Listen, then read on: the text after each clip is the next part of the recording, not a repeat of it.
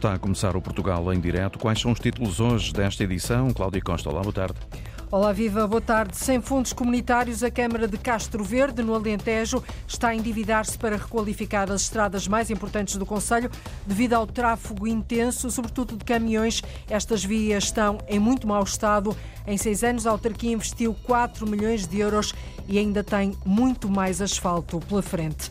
Perceber como é que os pastores estão a adaptar às alterações climáticas é o foco de um projeto que começou em 2021, termina no próximo ano. O Instituto Politécnico de Bragança quer estudar os efeitos que estas alterações têm na pastorícia extensiva no Parque Natural de Montezinho. Adiante, conhecemos o projeto Arquitetos de Família, desenvolvido pela Faculdade de Arquitetura da Universidade do Porto, que fez as malas e rumou ao município de Foscoa, um território duplamente Património Mundial da Unesco. 11 estudantes vão ajudar a resolver os problemas habitacionais de quase 25% das carências identificadas pela Estratégia Local de Habitação daquele Conselho do Douro Superior. O objetivo é resolver as situações de indignidade habitacional em que viviam 30 pessoas.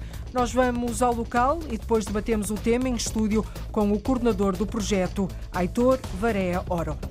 É o Portugal em Direto, edição desta sexta-feira, com a jornalista Cláudia Costa.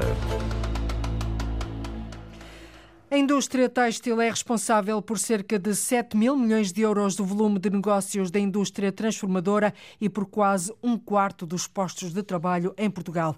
Os dados foram expostos esta manhã pelo Primeiro-Ministro no Conselho de Guimarães. António Costa inaugurou uma nova unidade de acabamento têxtil e disse que, no pós-pandemia, as empresas portuguesas investiram mais do que a totalidade das verbas do Plano de Recuperação e Resiliência no Namaral. Como o resto do mundo, Portugal vive e sofre com os problemas globais, desafios atrás de desafios. Temos vivido talvez um excesso de momentos desafiantes. No Conselho de Guimarães, na inauguração da nova unidade de acabamento têxtil da empresa JF Almeida, Costa lembra que o país viveu uma pandemia, depois as consequências de uma guerra na Ucrânia, a inflação, a subida dos preços dos combustíveis e agora outra guerra. Perante este contexto, nós temos que reagir com a cabeça fria, mas com confiança. Confiança, diz o Primeiro-Ministro, como tem demonstrado a indústria têxtil. O setor do têxtil representa 22% das empresas da indústria transformadora, 23% do emprego na indústria transformadora e representou, o ano passado, cerca de 7 mil milhões de euros de volume de negócios. Costa, no Norte, um Primeiro-Ministro impressionado. A reação do tecido económico tem sido verdadeiramente impressionante na sua capacidade de investimento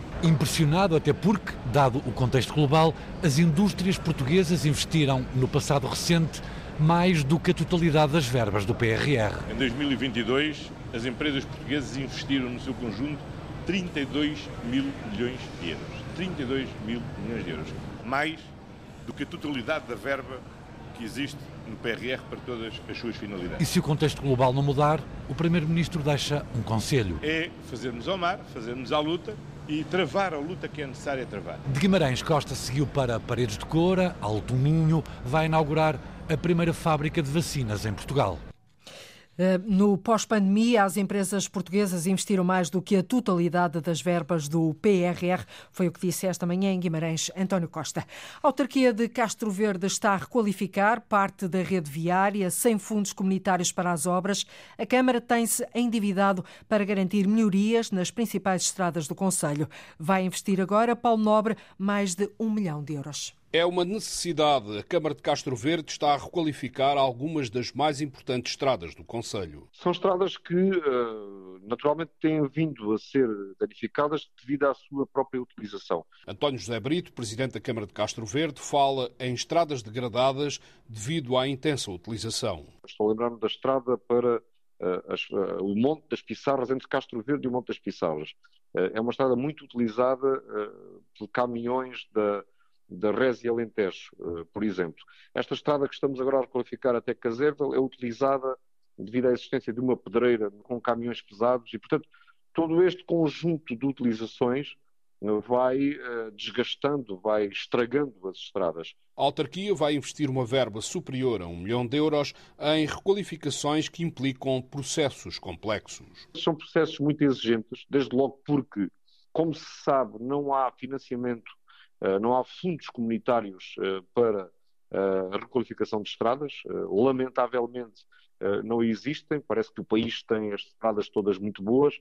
não, não se percebe porque é que há indicadores que depois interferem nestas coisas. Mesmo sem financiamento, António José Brito tem avançado com as obras. A Câmara Municipal, devo dizer, tem vindo a endividar-se para fazer estas empreitadas, aliás, no conjunto dos, eh, dos eh, empréstimos que fizemos nos últimos anos, desde que estamos aqui na Câmara, foi exatamente para a requalificação uh, de estradas. Em seis anos, a autarquia de Castro Verde diz já ter gasto 4 milhões de euros na requalificação das principais estradas do Conselho. Estamos a falar de um percurso em seis anos uh, que uh, poderá atingir à volta de 4 milhões de euros para requalificar estradas e caminhos municipais aqui no Conselho de Castro Verde.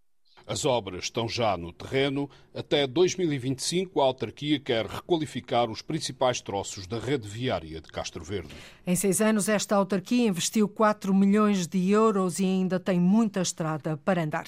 A Comissão de Utentes da Saúde do Médio Tejo exige que todos os serviços de urgência dos três hospitais da região se mantenham abertos. Numa vigília realizada à porta do Hospital da Abrantes esta manhã, o porta-voz do movimento, José Soares, lembrou que há na região milhares de utentes sem médico de família e, por isso, sem qualquer alternativa de recurso que não sejam as urgências hospitalares. Há aqui um papel importantíssimo eh, quer humano, quer social, de uh, prestação de cuidados às pessoas que necessitam. A nossa exigência é só uma: resolvam as situações de maneira que as cinco urgências funcionam. A Comissão de Utentes da Saúde do Médio Tejo quer ver a funcionar 24 sobre 24 horas a urgência médico-cirúrgica, que é única e que funciona em Abrantes. Reclama também que estejam abertas noite e dia as urgências básicas em Tomar e em Torres Novas e querem igualmente ver a funcionar sem interrupção a urgência pediátrica instalada em Torres Novas e a maternidade que se mantém em Abrantes. Não se conformam com o facto do futuro Hospital do Oeste vir a ser construído no Bom, no Bom Barral. Por isso, amanhã, mais de 30 autocarros partem das Caldas da Rainha rumo a Lisboa para mostrar o desagrado pela escolha que foi feita pelo governo. O autarca das Caldas da Rainha, Vítor Marques, disse à jornalista Paula Verã que não aceita os argumentos apresentados pelo Ministro da Saúde e que ainda acredita que a decisão possa ser revertida. Vamos fazer uma marcha em Lisboa pelo hospital onde iremos entregar na residência do Sr. Primeiro-Ministro todos os documentos que fazem suporte àquilo que é a nossa posição. A estação conta com mais de 30 autocarros que se vão deslocar a Lisboa. Ainda acredita que possam retroceder na decisão que tomaram? Acredito, acredito, porque a decisão é tão estapafúrdia que não faz sentido. E isto até agora é um anúncio do Sr. Ministro da Saúde. Não há ainda uma consagração da parte do Governo, do Sr. Primeiro-Ministro, que já, com certeza em determinada altura terá que tomar uma decisão, foi um mau anúncio, é uma má localização que não defende aquilo que são os interesses da comunidade do Oeste. São mais de 30 os autocarros que amanhã saem das Caldas da Rainha, rumam a Lisboa em defesa de uma nova localização do futuro Hospital do Oeste. Na Madeira, uma semana após os incêndios que castigaram o Conselho da Calheta, é tempo de levantamento dos prejuízos. Uma das 14 casas afetadas pelo fogo é propriedade de Zulmira Macedo. Ela ficou sem parte da dispensa, a casa de banho ardeu por completo. A autarquia está a acompanhar a situação, acredita que em breve haverá obras no terreno, mas esta proprietária disse ao jornalista Marco António Souza que já falou com algumas entidades que prometeram apoiar na reconstrução, no entanto, ainda está sem água nem luz. Uma semana após o inferno que queimou parte da casa de Zulmira Macedo, o cenário no local é semelhante. A minha casa de banho ainda não está nada pronto, nem, está, nem tenho água, nem luz, só tenho água aqui na rua e na, não está nada ainda organizado. Já me vieram cortar as árvores, algumas, e, e tirar as folhas. A residente na Fajã de Ovelha já foi contactada por várias entidades, no entanto, continua com fortes condicionantes no acesso à água e luz. Queriam arranjar, queriam ver o que é que podiam fazer. Que arranjar, mas a luz também está. O esquentador está arrebentado, na casa de banho não posso, não posso ligar a luz não tenho luz. Tenho só uma lâmpada no meu quarto que dá que, uma fecha só que dá no meu quarto, uma, na mesa de cabeceira, na esquerda de mor. Nada, nem televisão, nem, nem rádios, nem nada. E água? A água é só aqui na, na mangueira, na rua. E leva a luz aqui. A situação está a ser acompanhada pela Câmara Municipal da Calheta. Carlos Teles, o autarca, espera que a reconstrução das casas afetadas avance o mais rapidamente possível. Já fiz contactos com empreiteiros do Conselho da Calheta para que eh, nos possam ajudar através da sua disponibilidade para executarem estas obras. Eu compreendo que os empreiteiros nesta altura têm muito trabalho, têm falta de mão de obra, mas eu apelei ao seu bom senso e, e no fundo, é uma forma também de mostrar a sua solidariedade para nos ajudar nesta ação social. Estou a consegui-lo, portanto, com a ajuda de todos, eu acredito que em breve nós teremos obras no terreno. Uma semana depois dos incêndios, perspectiva-se o futuro para o Conselho. Na Calheta, 14 casas e 60 palheiros foram atingidos pelo fogo e 26 cabeças de gado acabaram por morrer. Os incêndios na Calheta foram há uma semana, também atingiram outros conselhos da Madeira. No terreno ainda há famílias à espera de obras de reconstrução. Que as alterações climáticas afetam a agricultura já está mais do que provado. Agora, o Instituto Politécnico de Bragança está a estudar os efeitos que estas alterações têm na pastorícia extensiva no Parque Natural de Montezinho. A amostra é composta por cinco rebanhos dos conselhos de Bragança e de Vinhais. O projeto, que começou em 2021, vai terminar no próximo ano, Paula Vera. Chama-se Pastopraxis, o projeto que acompanha os produtores de gado nos conselhos de Bragança e Vinhais. A ideia é perceber como se estão a adaptar os pastores às alterações climáticas, mesmo que não se apercebam disso como explica Marina Castro, investigadora do Departamento de Ambiente e Recursos Naturais do Instituto Politécnico de Bragança e especialista em pastorícia e silvopastorícia. O nosso objetivo é estudar um pouco como é que essas adaptações estão a ser feitas, ou seja, eles não têm noção de que se estão a adaptar, mas nós uh, acreditamos que sim, que já há adaptações e estamos a verificar que existem. Os animais são monitorizados com coleiras GPS, o que permite acompanhar os seus percursos de pastoreio, que podem ter 6, 7 ou 8 quilómetros. O estudo começou em 2021 e termina no próximo ano, mas os dados já obtidos mostram que 2022 foi considerado pelos pastores um ano dramático devido à seca. Uma prática que é recorrente que todos nos dizem é que já não vendem feno, ou seja, Anteriormente, o feno que estaria a mais uh, venderiam, não é? e atualmente não guardam porque não sabem o que é que vai acontecer no ano seguinte. Esta atividade, a pastorícia, tem dificuldades em captar jovens, desde logo pela pouca remuneração que oferece aos pastores. A remuneração permite que eles tenham mais rendimento e também permite este efeito indireto de reconhecimento pela sociedade, porque se o Estado português, o Ministério da Agricultura, vier a pagar um serviço, a sociedade entende que o serviço é importante. Mostrar a importância da atividade dos pastores e como se adaptam às alterações climáticas são objetivos deste projeto do Politécnico de Bragança, que acompanha cinco rebanhos dos conselhos de Bragança e de Vinhais. E por isso estão a estudar os efeitos que as alterações climáticas têm na pastorícia extensiva no Parque Natural de Montezinho. A Ruda dos Vinhos inaugurou esta manhã um centro de inovação agroindustrial.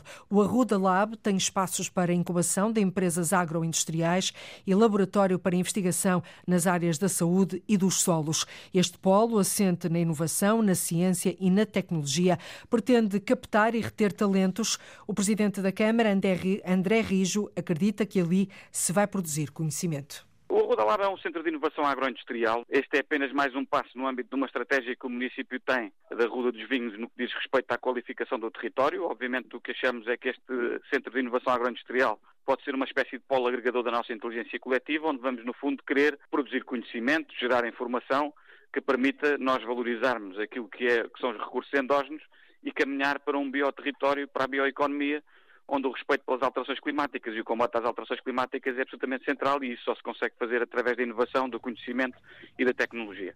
A Câmara de Ruda dos Vinhos fez obras de requalificação no antigo edifício dos Passos do Conselho para instalar este centro de inovação agroindustrial que tem um laboratório pioneiro no país. Nós temos aqui introduzido já no, no Ruda Lab, neste edifício sede inaugurado hoje, um laboratório explorado pela F4S, que é Food for Sustainability, eh, para analisar a saúde e a função dos solos e, portanto, é um laboratório que é pioneiro no país, só existe na Península Ibérica um outro laboratório desta natureza em Valladolid e, portanto, no fundo é colocar a Ruda dos Vinhos na rota da ciência e da tecnologia e da produção de conhecimento. Basicamente é isso que nós pretendemos com o Arruda Lab. Colocar a Ruda dos Vinhos na rota da ciência e da tecnologia, o Arruda Lab representa um investimento de cerca de 1 milhão de euros. A empreitada foi financiada em cerca de 85% por fundos comunitários. José Lima e a mulher Norlinda reuniram centenas e centenas de obras de arte contemporâneas. E peça a peça juntou-se uma vasta coleção. Em todos os tipos de arte, desenho, escultura, pintura. Esta e muitas outras no Centro de Arte Oliva, em São João da Madeira, o espaço que faz 10 anos. Vamos lá, daqui a pouco, perceber o que está previsto para a festa. Estão todos convidados. O município de Foscoa tem vindo a comprar casas devolutas no centro histórico de forma a reabilitá-las e assim conseguir dar habitação a pessoas que precisam de ser realojadas, ao mesmo tempo que dá também dignidade àquela zona. Há mesmo uma rua inteira que está nesta situação, com projetos executados e em fase de aprovação na Direção Regional de Cultura do Norte, já que se trata de um território que é duplamente património da humanidade, tanto pelo Alto Douro Vinheteiro como pelas gravuras paleolíticas do Val Coa. Noutros locais do Conselho, a autarquia tem ajudado os proprietários que vivem em condições indignas e sem possibilidade de pagar obras de melhoria a fazer as candidaturas ao programa Primeiro Direito e ao PRR. Uma dúzia de projetos deve-se ao trabalho de alunos finalistas da Faculdade de Arquitetura do Porto que, no âmbito do programa Habitar, realizaram um workshop em Foscoa. Fizeram o levantamento dos edifícios a requalificar e também das características tradicionais e históricas da construção local, de forma a incorporá-las nestes, nestes projetos. O jornalista Jorge Esteves foi conhecer este trabalho. Isto era uma casa, tinha aqui dois, as duas camas, uma em cima da outra, cozinha, com esta largura. É Ana Felipe, a vereadora responsável pela execução no terreno da Estratégia Local de Habitação do município de Foscoa, quem nos mostra o conjunto de oito pequenas casas, agora completamente devolutas, sem portas nem telhados e com lixo e mato no interior.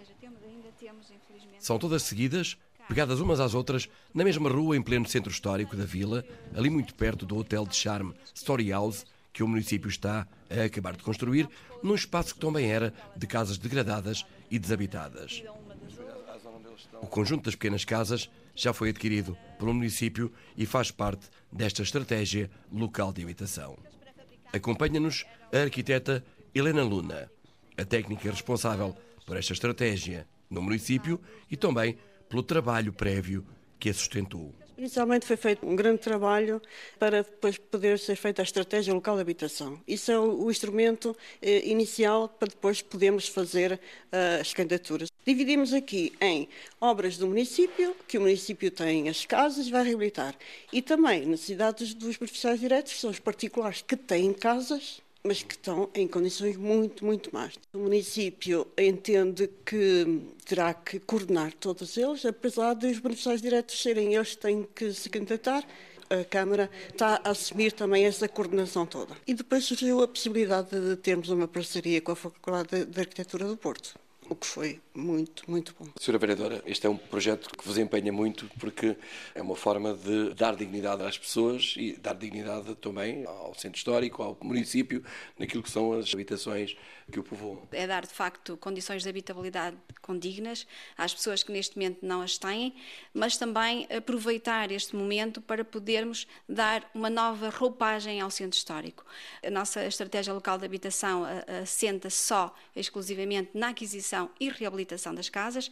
Como eu costumo dizer, já temos mais casas do que habitantes, portanto, não precisamos de mais construção nova, temos é que reabilitar e tentar ainda salvaguardar tudo o que é património que ainda nos identifica. E é também aí que está a atuar a parceria com a Faculdade de Arquitetura da Universidade do Porto, através da equipa coordenada pelo professor Aitor Varea Ouro. Os alunos eram 12, eh, mais três coordenadores, e estiveram cá de domingo a sexta-feira. Este workshop decorreu em duas semanas, sendo que uma foi em Foscoa, no terreno, e a outra foi na Faculdade de Arquitetura, a elaborar os projetos, e deste workshop saíram 12 projetos, 12 respostas habitacionais. Um dos levantamentos que eles fizeram foi exatamente as características de... construtivas do nosso centro histórico. Portanto, fizeram um levantamento desde os beirais, das janelas, das portas, todas aquelas aquelas características construtivas que nós queremos preservar e que queremos manter no centro histórico e que será, servirá de base não só para a estratégia local de habitação, mas também para futuras construções, reabilitações que se queiram implementar por parte dos privados. Quando isto estiver concluído, eh, teremos um Conselho bem mais eh, enquadrado. Exatamente, bem mais uh, coeso, não é? Com pessoas a viver melhor e ao mesmo tempo uh, mais aprazível e teremos todo o gosto em fazer aí uma visita guiada ao nosso centro histórico depois destas beneficiações que vamos fazer na habitação. Ora, e depois de quatro edições consecutivas a trabalhar e a desenvolver soluções nos problemas habitacionais do Porto, nomeadamente nas ilhas da cidade, o projeto Arquitetos de Família, desenvolvido pelo Centro de Estudos de Arquitetura e Urbanismo da Faculdade de Arquitetura da Universidade do Porto, fez as malas e rumou precisamente até aqui, até ao local onde esteve o jornalista Jorge Esteves, até ao município de Foscoa. Onze estudantes vão então ajudar a resolver os problemas habitacionais de quase 25% das carências identificadas pela Estratégia Local de Habitação no município que é Património Mundial, duplamente Património Mundial. O objetivo, já percebemos, é que venham a ser resolvidas as situações de indignidade habitacional em que viviam dezenas de pessoas. Comigo está em estúdio o professor Aitor Varéa Oro, investigador na Faculdade de Arquitetura do Porto e coordenador deste projeto. Boa tarde, bem-vindo. Depois dos objetivos já terem sido bem definidos, é possível resolver problemas graves com recursos financeiros curtinhos, escassos e prazos também eles apertados? Tem que ser. É, é. Há, uma, um ditado que diz que depressa e bem não há quem. Há pouco quem. É, há pouco quem. É, e nós vamos ter de fazer mesmo isso. É, nós temos prazos muito apertados. Quando é que tem que estar pronto este projeto? É, as candidaturas têm que ser submetidas até março de 2024. Uhum. Os projetos têm que estar concluídos até julho de 2026. Portanto, vamos ter aqui de Dar, é, dar é. corda aos sapatos, como se costuma sapatos. dizer. Sim. Portanto, do, da parte dos estudantes uh, e deste projeto que o senhor coordena, já foi feita toda a identificação daquilo que, quer, que vão recuperar uh, e como é que querem recuperar. Todo esse trabalho já está feito? Todo esse trabalho está feito. A, a parte mais difícil foi criar uma linha de montagem que nos permitisse cumprir todos os critérios que as diferentes entidades que estão envolvidas na aprovação das candidaturas vão exigir, como é Portanto, natural. estamos a falar de regulamentos muito complexos. É, complexos e, por vezes, contraditórios entre si. Contraditórios? É, muitas vezes é difícil conciliar os valores patrimoniais com os valores de sustentabilidade ambiental, é, com as condições de, de, vida que as pessoas devem ter no século XXI. Mas é exatamente por isso que existem os arquitetos. E é nesse sentido que nós incentivamos os nossos estudantes, a partir das condicionantes que vão permitir aprovar os projetos e que vão dar garantias, quer as instituições que vão licenciar, quer as que vão eh, financiar, quer as pessoas que finalmente vão habitar nas casas. Exatamente. Há aqui todo um processo burocrático muito grande. Disse que as candidaturas, quando é que vão ser entregues? É, tem que ser até final de março de 2024. Até final de março do próximo ano. Depois é o IRU uh, que as vai viabilizar e financiar. Depois da autarquia e de autoridades como a Direção-Geral da Cultura e Património se pronunciarem sobre os projetos. Portanto, ainda há aqui bastante caminho pela frente. Professor, quando é que acreditam que vão para o terreno fazer obras nas casas destas pessoas para lhes dar outras condições de dignidade? É difícil dizer. É é, nós sabemos que Está as candidaturas. Desanimado com não, este processo burocrático? Não, estamos, não, estamos bastante satisfeitos por, por uma razão. É, aliás, por duas razões. A primeira é porque estamos a demonstrar que o município, com poucos recursos, é capaz de é, chegar-se à frente, é, buscar bons parceiros e submeter candidaturas, já temos algumas candidaturas aprovadas, com qualidade. a segunda questão é que o objetivo não é apenas qualificar as casas, é criar estruturas, metodologias, uhum. equipas de trabalho. Porquê? Porque nós, neste momento, estamos a, a correr um, um sprint. Eh, temos os Sim. prazos muito apertados até 2026. Mas depois de 2026, a vida. Eh, e vamos ter uma maratona. É óbvio que não vamos conseguir resolver os problemas todos do país até essa data. Mas o mais importante é que depois de 2026 tenha havido uma aprendizagem que nos permite fazer mais e melhor, cada uhum. vez mais e melhor. Neste caso, vocês vão trabalhar num país real, no interior do país. Vão transformar casas sem condições, com sobrelotação, barreiras arquitetónicas, sem isolamento térmico, em casas confortáveis. Algumas casas nem casas de banho têm. Um, quer-nos dar uma ideia da dimensão do vosso trabalho? Bem, como é que estão e como é que vão ficar? Foi exatamente o que referiu. Há, há situações habitacionais que nos, fica, nos deixaram extremamente surpreendidos por como é que as pessoas vivem ainda no, no século XXI. Um, a magnitude das obras que vão ter que ser eh, realizadas é, é, muito profunda, eh, mas eu sempre distingo aqui que há dois estágios. O primeiro é fazer as obras, não é? É aquilo que os arquitetos costumam fazer, ter um caderno de encargos para fazer um bom projeto de arquitetura. Isso é imprescindível. Mas há alguns territórios, os territórios do interior, uhum. que precisam de um trabalho prévio, que é que alguém viabilize esse caderno de encargos. Uhum. Como referiu, há aqui um processo de aprovação de candidaturas, que é complicado. E é mais complicado para os municípios com menos recursos. Eh, se me permite, eu vou-lhe dar um dado. Sim. Se nós dividirmos o país em dois grupos iguais, os municípios mais ricos e os municípios mais pobres, nós identificamos que 50% dos municípios mais ricos conseguiram chegar ao financiamento do primeiro direito e nem sequer 30% dos municípios mais pobres conseguiram ter uma única candidatura aprovada. Portanto, o que é que isto quer dizer? Que o acesso quer dizer que se não fossem municípios como Foscoa, as populações ainda ficavam bem pior, não é? Ainda ficavam bem pior porque os municípios, como a vereadora explicou, mesmo que as candidaturas sejam privadas, tem que haver uma participação dos municípios. E esta participação vai ser mais intensa no, no futuro. Como sabem, estas transferências em matéria de habitação vão, vão ser, eh, as competências vão ser transferidas para os municípios. E é muito importante permitir que estes municípios pequenitos, com quadros técnicos muito reduzidos, tenham capacidade de aceder a apoio técnico e apoio financeiro que permitam que as populações vivam bem.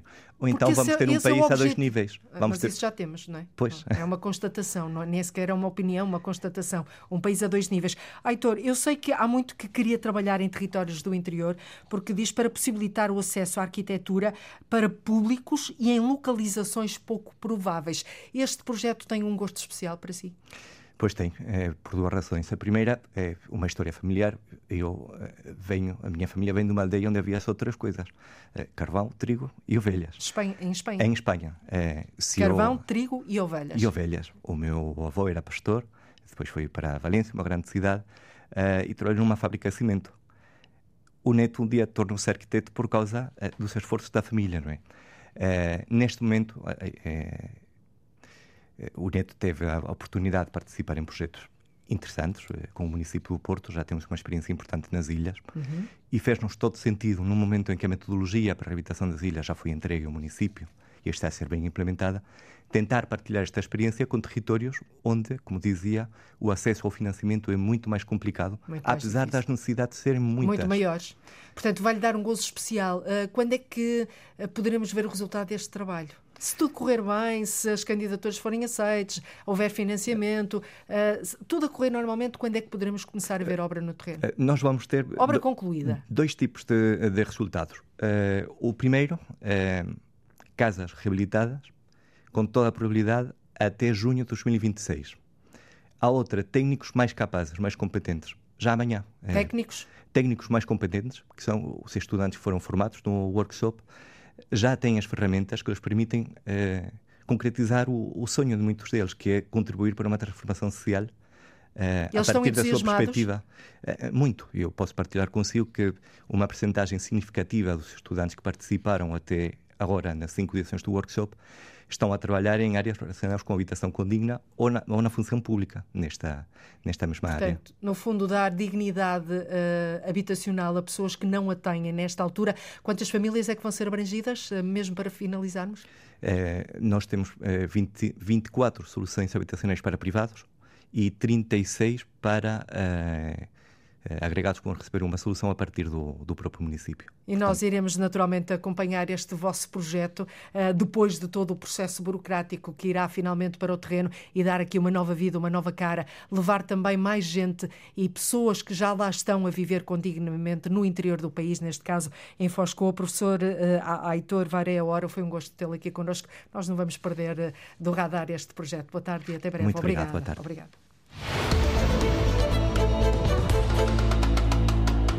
As associações humanitárias alertam para o aumento do número de pessoas a viver na rua em Portugal. A crise está a criar muitas dificuldades. Em Coimbra, a Associação Integrar, que presta apoio aos sem-abrigo, está a receber cada vez mais pedidos de ajuda. O repórter Joaquim Reis acompanhou uma ação de apoio prestado por esta IPSS a pessoas em situação de grande fragilidade. Fundada em Coimbra há 29 anos, a Associação Integrar é uma IPSS que assenta no voluntariado. Solidariedade social, integração na sociedade e mundo laboral, apoio aos mais desfavorecidos. Para Jorge Alves, presidente da Associação, o objetivo é só um: ajudar. Qualquer tipo de cidadão que tenha dificuldades, uh, sem-abrigo, famílias carenciadas, crianças e jovens em situação de risco, todo e qualquer cidadão que precise. Há equipas de intervenção na rua para os sem-abrigo, apoio às famílias, formação profissional para o regresso a uma vida normal, um centro de acolhimento, apartamentos partilhados para uma vida autónoma e também uma cozinha solidária que funciona todos os dias do ano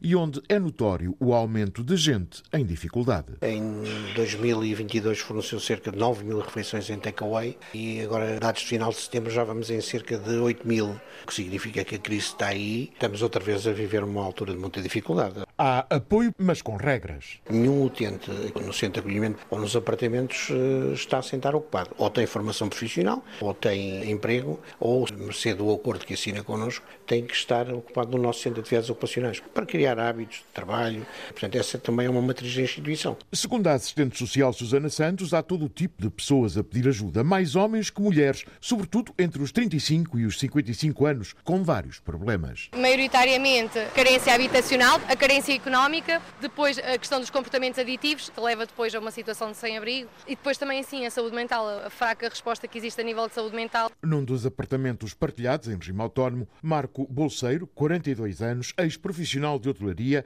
refaz a vida após mais de 20 anos de alcoolismo. Com as regras fui-me adaptando outra vez e fui pensando nos problemas que já tinha causado a mim próprio. E foi-me proposto um curso, eu estou agora, que é o técnico de apoio psicossocial foi fundamental eu conviver com todo o tipo de pessoas com problemas diferentes dos meus. Ninguém é perfeito, nem a vida é fácil para ninguém. Estou-me a erguer, e espero, quando acabar o curso, voltar ao mercado de trabalho e levar a minha vida em frente, cabeça erguida. No estacionamento da Casa do Sal, a equipa de intervenção na rua leva algum conforto, café quente, bolos e santos. O objetivo é estabelecer contactos e ganhar confiança. Ex-motorista de longo curso, José Leitão, de 68 anos, vive aqui no seu carro com a cadela Fuli por companhia. Natural da Covilhã, perdeu a família para o cancro, doença que também o atinge e o trouxe ao IPO de Coimbra. Vai fazer nove anos que eu estou agarrado a um cancro. Deram uma invalidez. Mais de metade desse dinheiro é para medicamentos. E não tenho condições para ir para cima e vir para baixo e para cima e para baixo. Então vivo aqui. É uma ajuda espetacular que me dão. Porque me ajudam para me alimentar, que eu não tenho condições para isso e vêm aqui falar comigo. São umas pessoas espetaculares e eu gosto muito delas. São mais de três centenas de pessoas que dependem do apoio da Associação Integrar. Tudo sob a matriz de não deixar ninguém sem ajuda. Estão a aumentar os pedidos de ajuda que chegam a esta instituição. O fim de semana vai ser de festa no Centro de Arte Oliva, em São João da Madeira. São dois dias para comemorar 10 anos de atividade. Uma década a mostrar, promover e valorizar a arte moderna e contemporânea. Uma feira de material impresso, projeção de filmes e DJs, que conta também com a inauguração da exposição Revolução na Noite, uma âncora do programa da festa. Reúne obras da Fundação Milênio BCP com as coleções residentes em São João da Madeira. O jornalista António Jorge foi até lá. Os portugueses, portugueses clássicos dos anos 60 até os anos 90, tenho todos três, quatro, duas ou três peças. Pomar, todos eles. Ao longo de quase meio século, as coleções foram crescendo. José Lima e a mulher Norlinda, ele empresário do calçado, ela professora do secundário, reuniram centenas e centenas de obras de arte contemporâneas. Isso é uma coleção muito heterogénea e que tem todos os tipos de arte, desenho, escultura, pintura, tem todos os tipos, fotografia, também bastante, e é uma coleção sui generis. Que reflete o gosto do senhor e da sua esposa? Ela foi, sofreu também um bocado na pele, porque a casa não era muito grande, ela não passava no corredor e coisa no género, e precisava de um fogão, e eu comprava um quadro eu precisava de um sofá, eu comprava mais um quadro. Portanto, é era um bocado compulsivo. E, portanto, a minha mulher, quando foi para dar nome à coleção, quando foi aqui a inauguração, tem uma coleção sui generis porque foi escolhida por mim. A coleção de arte contemporânea Norlinda e a coleção de arte bruta Trigueia São Silvestre são o corpo do Centro de Arte Oliva e de onde nasce a exposição A Revolução da Noite, peça central do programa da festa, como refere a diretora Andréa Magalhães. Primeira grande exposição que junta as duas coleções que estão, que estão em, em depósito no Centro de Arte, trazendo uma, uma terceira coleção também de grande relevo nacional, que é de Millennium BCP. Vamos abrir uma sala que vai ser uma exposição de longa duração, mas, é uma exposição que vai eh, ser sempre diferente porque vai apresentar obras de Jaime Fernandes. António São Silvestre deixa algumas notas do artista. Que viveu no, no Hospital Miguel Bombarda, pronto, foi aos 60 anos, durante 4 ou 5 anos, desenhou uh, desenhos com uma sofisticação incrível. Quando nós fizemos a exposição, uh, conhecíamos uh, 40 desenhos, mas finalmente conseguimos ter muito mais. A Fundação Gulbenkian emprestou-nos 5 ou 6, os museus na, na, em França, na Áustria, etc., emprestaram-nos outros. Em Portugal foi mais complicado porque os desenhos estavam na mão de privados que não queriam emprestar e finalmente lá emprestaram. E nós conseguimos fazer uma exposição formidável e mostramos o filme que foi feito uh, sobre ele, que é um filme que, foi, que, está restaurado, agora está impecável, está maravilhoso. É, é, um, é o, o, artista mais conhecido da arte, da arte bruta portuguesa, uh, conhecido no estrangeiro, em Portugal menos. Mas na festa dos 10 anos não falta a música. Projeção de filmes, festa, DJs. A partir das 4 até às 11 da noite estão todos convidados. E depois no domingo continua o programa com, com, com entrada livre e com uma série de atividades que podem ser consultadas no programa que está acessível no site e no Instagram. Desse programa, André Magalhães deixa ainda outras recomendações. Também uma pequena exposição que é a Aventura do Incerto, a exposição da Gaëlle Roy, que é uma cineasta francesa. Acho que um centro de arte não se faz também só com colecionadores, nem só com artistas, mas também se faz com os designers, com os fotógrafos, com os curadores, faz-se com estes agentes todos. E então nós temos, uh, temos investido bastante na, na, uh, nos nossos catálogos e nas nossas publicações e vamos fazer uma feira que se chama Matéria Impressa e vamos nessa própria mostra também inserir os prémios do design que são uh, promovidos pela DG Lab um, e que mostra 76 uh, livros, uh, publicações artísticas, catálogos, livros de artistas que ganharam as últimas quatro edições do Prémio de Design em Portugal. O Centro de Arte nas instalações do antigo Complexo Industrial Oliva, em São João da Madeira, faz 10 anos e ao longo desta história recebeu mais de 52 mil visitantes. São dois dias para comemorar 10 anos de atividade, uma década a mostrar, promover e valorizar a arte moderna e contemporânea. O Mate Europe, dedicado à economia criativa, vai acontecer pela primeira vez em Portugal, em Coimbra. O festival junta três países do sul da Europa, Grécia, Espanha e Portugal. A Associação Jazz ao Centro é um dos parceiros deste festival que pretende criar uma rede de contactos e negócios na região centro, ligando a cultura, as indústrias criativas e o território Eduardo Maio. Mate de Música, Arte, Tecnologia e Educação. O Mate nasceu há sete anos no Brasil, em Porto Alegre, e agora ganha a primeira versão europeia. O Jazz ao Centro Clube, dirigido por José Miguel Pereira, é um dos organizadores, mas há mais três. A Comunidade Intermunicipal da região de Coimbra, em Santiago de Compostela, a Nordesia, e em Tessalónica, a Principal. Na Grécia, Três países do sul da Europa, Grécia, Espanha e Portugal, juntam-se para cruzar num festival a música e a economia criativa, porque são países com problemas comuns. De acesso a mercados, problemas que têm a ver também com financiamento público às suas atividades e, portanto, problemas comuns que, de alguma forma, o mate seria perfeito para abordar estas questões. Aqui nós começamos a pensar uma série de coisas. Como é que a arte e a cultura podem contribuir para o desenvolvimento destes territórios? É isso que importa mais ao músico José Miguel Pereira, a semente que o mate pode deixar no centro do país depois do festival passar. Que laços vai criar entre as pessoas e as empresas? Que negócios vai estimular ou que espetáculos vai produzir?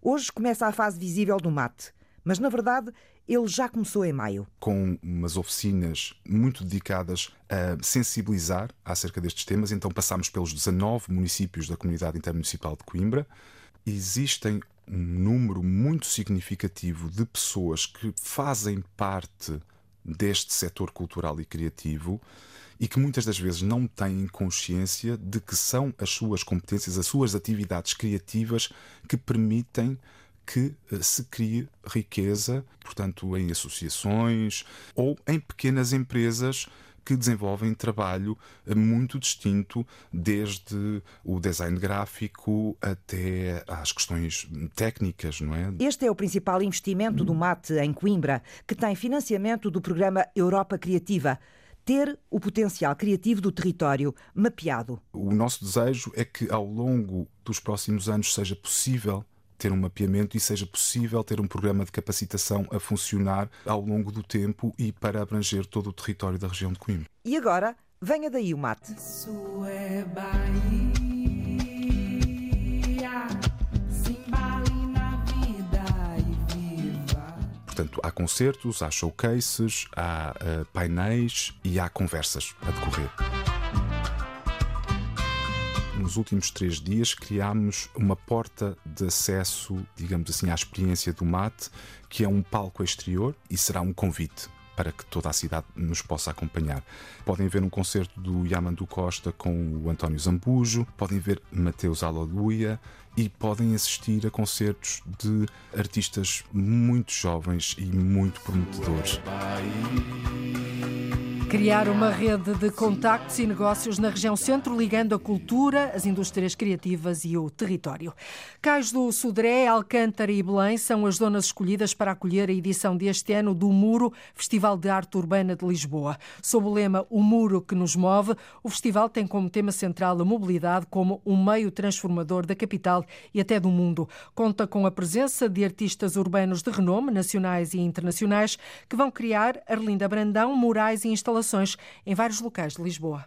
Olá, daqui é Paris One, sou artista de grafite desde 1999. Paris One é um dos muitos artistas que participam nesta edição do Muro, Festival de Arte Urbana de Lisboa. A nossa missão aqui, acima de tudo, mais do que egos, mais do que enquanto artistas, é trazer alguma força às paredes que vamos pintar. Quanto mais não seja 5 ou 6 segundos de quem passa, olhe para a obra uh, e, e retirar-lhes um sorriso, e eu acho que se conseguimos isto, a missão está concluída. Este ano, Cais do Sodré, Alcântara e Belém são as zonas escolhidas sob o lema O Muro que nos move. As intervenções artísticas vão contribuir para a visibilidade não só da arte, mas também das infraestruturas que tornam a mobilidade possível. Hoje, nas cidades, a temática da mobilidade é uma temática central para nós também acaba por ser, porque todo o movimento artístico de arte urbana e de grafite acaba por ter uma mobilidade muito grande. Hugo Cardoso, diretor da Galeria de Arte Urbana da Câmara Municipal de Lisboa, que nos apresenta uma novidade desta edição.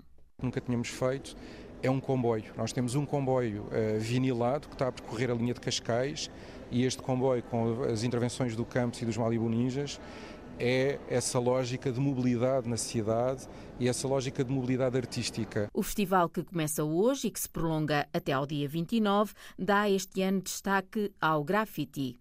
Eu diria que a grande novidade também é o concerto palestra sobre grafite, feito pelo LBC e o António Jorge Gonçalves, a contar a história do grafite dos anos 80 para cá e aquilo que representou na rua eh, esta, esta construção artística e social. E este ano há também Batalha de Cruz que vai acontecer em Santos, a 28 deste mês. Na realidade é um conjunto de artistas que se juntam como grupo e que vão ter uma determinada, um determinado tempo, normalmente é um, são um conjunto de horas, para trabalhar uma temática dentro de um espaço num tamanho de parede muito fechado. E, portanto, esta batalha põe três cruz a desenharem uma peça de, de grafite, uma peça de arte urbana, uma peça, uma peça de street art em confronto uns com os outros. Portanto, quem é que faz a melhor peça? No Cais do Sodré vão acontecer uma intervenção escultórica e uma exposição ligada ao grafite em Portugal. No LX Factory, Moraes, no topo do Instituto de Higiene e Medicina Tropical, vai haver uma intervenção com visibilidade a partir da Ponte 25 de Abril e dos aviões que sobrevoam Lisboa. Mas há ainda outras obras de regeneração urbana que se estendem até ao final do ano, de que a passagem inferior de Alcântara para atravessamento de peões é um exemplo. Recuperando aquele túnel uh, que neste momento está em muito mau estado. E, portanto, essa passagem inferior de Alcântara é a obra grande que nós vamos fazer no festival. A passagem inferior de Alcântara vai ter intervenções de pintura mural num projeto desenvolvido pela Câmara Municipal de Lisboa em articulação com a Infraestruturas de Portugal. Muro, Festival de Arte Urbana de Lisboa, acontece entre hoje e o dia 29 deste mês. É tudo. Nós voltamos na próxima segunda-feira a ligar o território de uma ponta à outra. Até lá, passe um excelente fim de semana. Boa tarde, Cláudia Costa, Portugal, em direto na Antena. Um bom fim de semana também. Estamos de regresso na segunda-feira. Liga à informação. Ligue à Antena 1.